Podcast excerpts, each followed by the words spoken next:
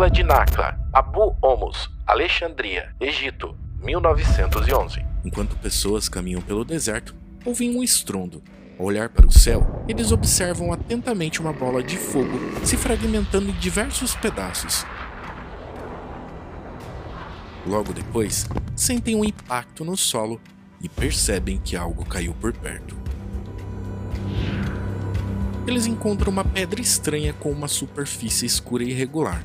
O que eles não sabiam é que acabaram de encontrar algo responsável por uma das maiores e mais calorosas descobertas da história da astrobiologia. Normalmente, esses objetos são fragmentos de rocha ou metal que se soltam de asteroides, cometas e viajam pelo espaço por muito tempo. E esse pequeno fragmento tinha muita história para contar sobre o passado de um planeta do sistema solar. Este planeta é Marte, Além de revelar como o planeta vermelho era no passado, ele também apresentava possíveis sinais de vida antiga fossilizada. Como essa história se desenrolou, o que essa rocha nos revelou e toda a discussão que divide a opinião dos cientistas até hoje é o que vamos ver hoje. Uma possível prova de vida marciana? Apesar da importância da descoberta, a análise dessa rocha aconteceu apenas em 1984, 73 anos após a descoberta quando o meteorito foi levado para um museu em Alexandria, onde foi analisado por pesquisadores.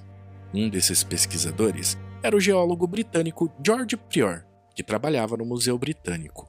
Ele reconheceu que o meteorito era diferente dos outros que ele já tinha visto e enviou duas amostras para Londres, onde foram analisadas por outros especialistas. E lá, eles utilizaram técnicas avançadas como microscopia eletrônica, análises de raio-x e espectrometria de massa para investigar a composição e a origem do meteorito. Eles descobriram que a rocha espacial era formada por argila rica em ferro e continha vários outros minerais. Além disso, o objeto revelou que veio de Marte, pois apresentava uma assinatura química diferente dos meteoritos comuns, mas igual à atmosfera de Marte, medida pelas sondas Vikings na década de 1970. Isso indicava que o meteorito tinha se originado no planeta vermelho. No entanto, o que mais chamou a atenção dos cientistas foi a estrutura oval encontrada no seu interior, assemelhando-se a uma célula microbiana. Essa foi a hipótese levantada por alguns cientistas, incluindo o astrobiólogo da NASA, Richard Hoover, resultando na publicação de um artigo controverso em 2011. Esse artigo sugeriu que essa estrutura poderia ser uma evidência de vida em Marte, gerando fortes discussões na comunidade científica. O meteorito de Nakla e a origem da vida no sistema solar. Análises posteriores revelaram algo ainda mais curioso. O meteorito tinha cerca de 4 bilhões de anos, uma época em que Marte era mais quente e úmido do que é hoje e poderia ter condições favoráveis para a vida. E mais curioso ainda é que é mais ou menos a época onde se acredita que a vida tenha surgido na Terra. Este meteorito é considerado a mais importante queda de meteorito dos últimos 100 anos. E nós somos realmente sortudos por ter a maior parte dele na coleção do museu. Ele vai nos oferecer tantas coisas diferentes para estudar e descobrir tantas coisas diferentes. Realmente nos oferece uma visão única da história do planeta vermelho. Este meteorito, na verdade, foi lançado da superfície de Marte há alguns milhões de anos, através de um grande impacto de um cometa ou asteroide. Esta peça que estou segurando pesa um pouco mais que um quilo, então aproximadamente o mesmo que um saco de açúcar, e na verdade é a maior parte deste meteorito que é conhecida. Então somos muito, muito sortudos por tê-lo em nossa coleção. Nós sabemos que este meteorito é de Marte porque ele tem as impressões digitais de Marte por toda parte. Você pode ver essas veias escuras de material. E bem, dentro dessas veias estão pequenas bolhas de gás.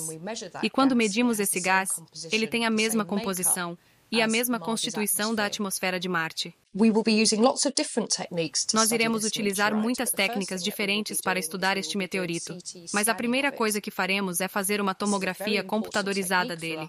Essa é uma técnica muito importante para nós porque significa que podemos ver o que está dentro sem precisar cortar e destruir o meteorito. Então, é uma técnica analítica muito valiosa e não destrutiva. E aqui estamos vendo alguns dados coletados mais cedo hoje, usando nosso tomógrafo computadorizado dos laboratórios do museu. E esta é uma imagem que é produzida ao bombardear a amostra com raios-x. Para coletar os dados é bem rápido, mas pode levar horas, dias ou até mesmo semanas para realmente processar e interpretar esses dados.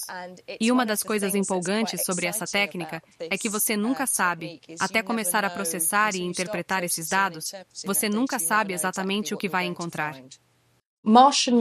Meteoritos marcianos são absolutamente essenciais para o estudo do planeta Marte. Eles são as únicas amostras de Marte que temos para estudar em laboratórios sofisticados na Terra, como os que temos aqui no museu. Então, embora tenham ocorrido muitas missões a Marte e análises tenham sido feitas da superfície de Marte, podemos estudar em muito mais detalhes e com mais precisão a composição do planeta vermelho, usando meteoritos como este. E ter uma peça tão grande significa que temos mais material para poder estudar aqui no museu. Contendo minerais de argila e carbonato, que se formam na presença de água líquida, o que é essencial para a vida como nós conhecemos, ele também continha compostos orgânicos chamados hidrocarbonetos aromáticos policíclicos, um composto que pode ser produzido tanto por micróbios quanto por processos que não envolvem a vida. Nele foi encontrado também grãos de magnetita e de sulfeto de ferro, que são raros de se encontrar juntos na presença de carbonatos, a menos, é claro, que sejam produzidos por bactérias. Isso porque na Terra, algumas bactérias as produzem para se orientar pelo campo magnético. Parecendo muito com algumas bactérias fossilizadas encontradas na Terra, esses indícios levaram os cientistas a propor que o meteorito de Naka era na verdade uma prova de que Marte já teve vida no passado, e que essa vida era semelhante à vida terrestre. E só por aí já deu para criar um surpreendente cenário sobre como a vida surgiu no sistema solar. Afinal, se essas bactérias já estavam formadas quando o planeta Terra ainda era jovem e que Marte já possuía um ambiente parecido com a da Terra naquela época, essa descoberta indicaria algo incrível: de que a vida no nosso planeta pode não ter surgido aqui, mas sim em Marte ou em outro lugar e depois migrou para cá. Isso explicaria o porquê não conseguimos entender completamente o surgimento da vida na Terra. Esse surgimento seria algo extremamente raro e teria acontecido em algum lugar distante do universo até mesmo antes do Sol e os planetas surgirem. Mas como esse meteorito chegou aqui? E mais importante, onde mais outros desses teriam chegado? A resposta está nos impactos de asteroides e cometas. Panspermia a hipótese de que a vida viaja pelo universo.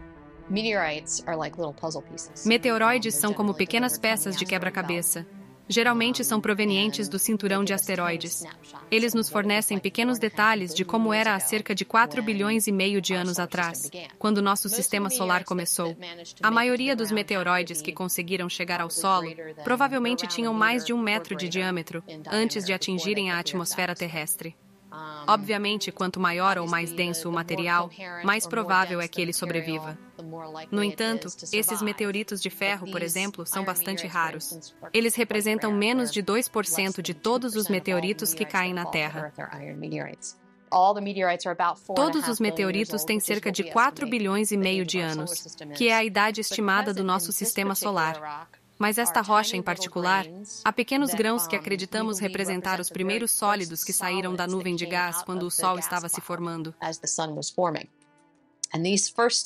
E esses primeiros sólidos contêm o que chamamos de inclusões de cálcio e alumínio, ou minerais muito refratários.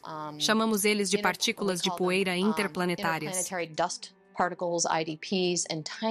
E minúsculos, minúsculos diamantes, estamos falando de diamantes que têm apenas alguns átomos de dimensão.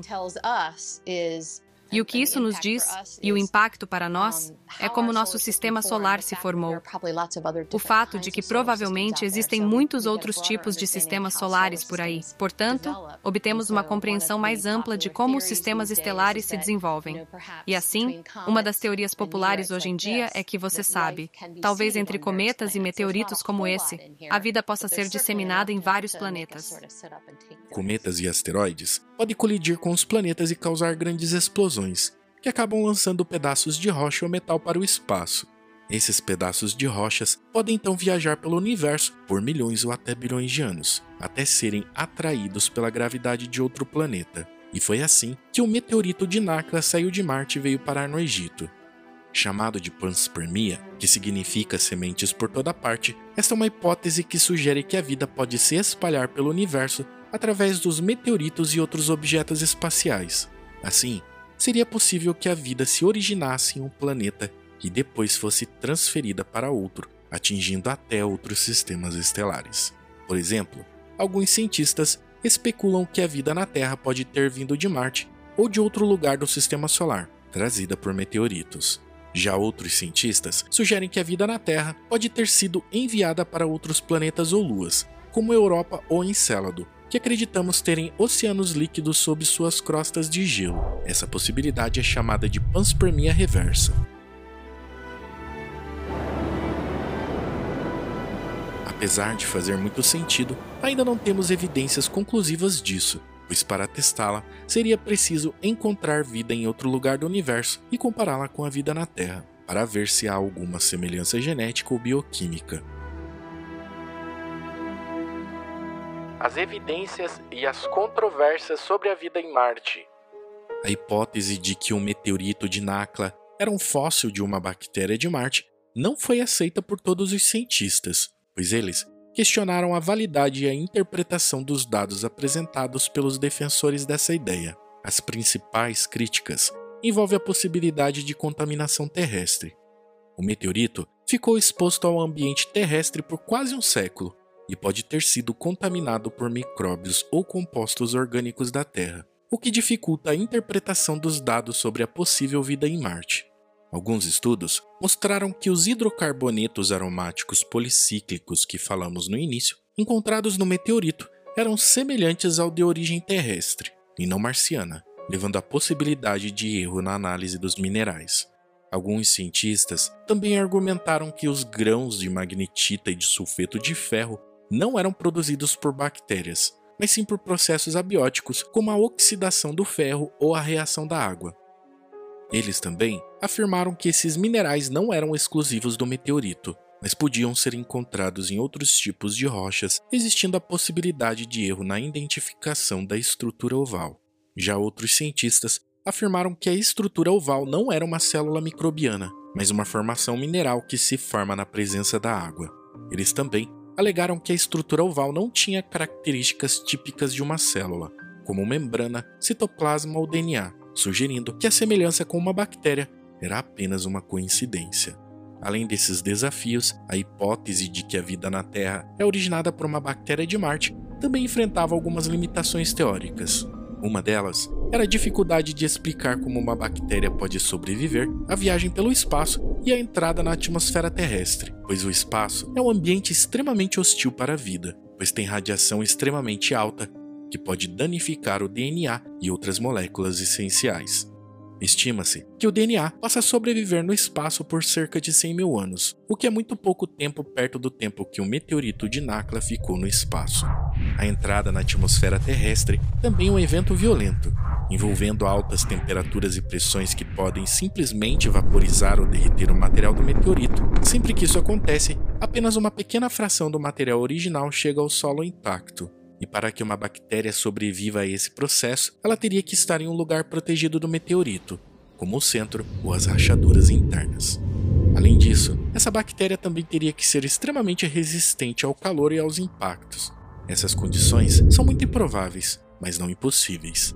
Pois para que isso aconteça, seria preciso superar todos esses obstáculos e mais as condições de habitabilidade da Lua ou planeta de destino. Apesar disso, o meteorito de Nakla não foi o único caso de um meteorito que supostamente continha fósseis de bactérias de Marte. Outro exemplo aconteceu com o meteorito ALH 84001, que foi encontrado na Antártida em 1984, causando grande repercussão na época.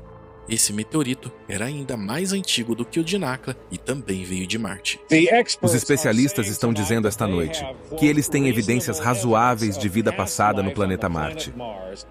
Bem, as evidências podem ser apenas microscópicas e talvez tenham milhões de anos. Hoje eles exibiram as rochas que retrocederam anos de descobertas e tornaram a ficção científica uma realidade. Se essa descoberta for confirmada, certamente será uma das visões mais impressionantes sobre nosso universo que a ciência já revelou.